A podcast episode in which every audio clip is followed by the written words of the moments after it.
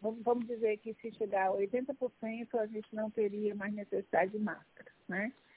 Se esses 20% que não, que não, que não estão vacinados, se eles estivessem é, rodeados dos 80% vacinados, ia ser difícil o vírus chegar lá, né?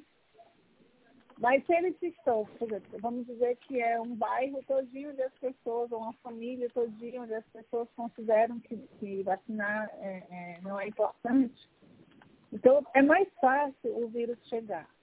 Uma outra coisa é que essa nossa vacina, é, todas essas nossas vacinas, elas não prometem que a pessoa não vai ter a infecção. Então, assim, mesmo eu estando vacinada, eu posso me infectar, né?